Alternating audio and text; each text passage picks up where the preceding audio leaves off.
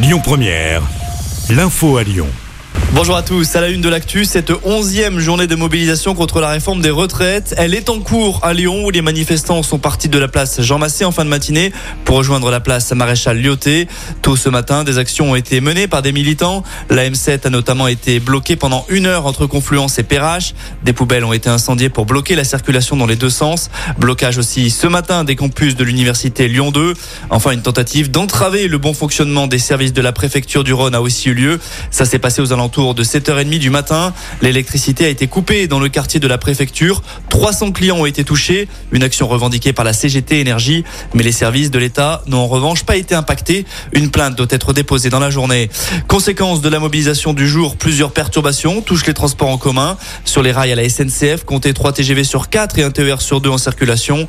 À Lyon, le trafic des TCL est légèrement perturbé. Des perturbations impactent aussi les écoles et les crèches.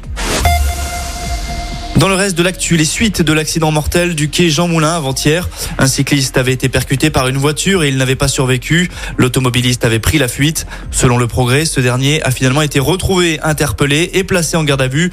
Âgé de 32 ans, il doit être déféré au parquet dans la journée. L'actu locale, c'est aussi le corps d'un homme qui a été repêché dans le Rhône hier. Les pompiers ont récupéré le cadavre Pont-Gallieni après avoir été alerté par des passants. Une enquête a été ouverte.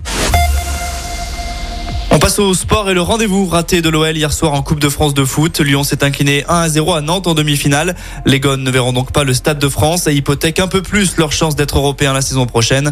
L'autre demi, c'est ce soir avec Annecy qui reçoit Toulouse.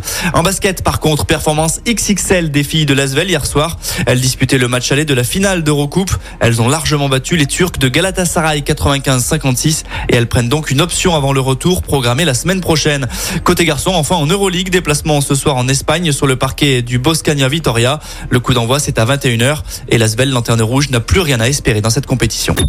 Écoutez votre radio Lyon Première en direct sur l'application Lyon Première, lyonpremière.fr et bien sûr à Lyon sur 90.2 FM et en DAB+. Lyon Première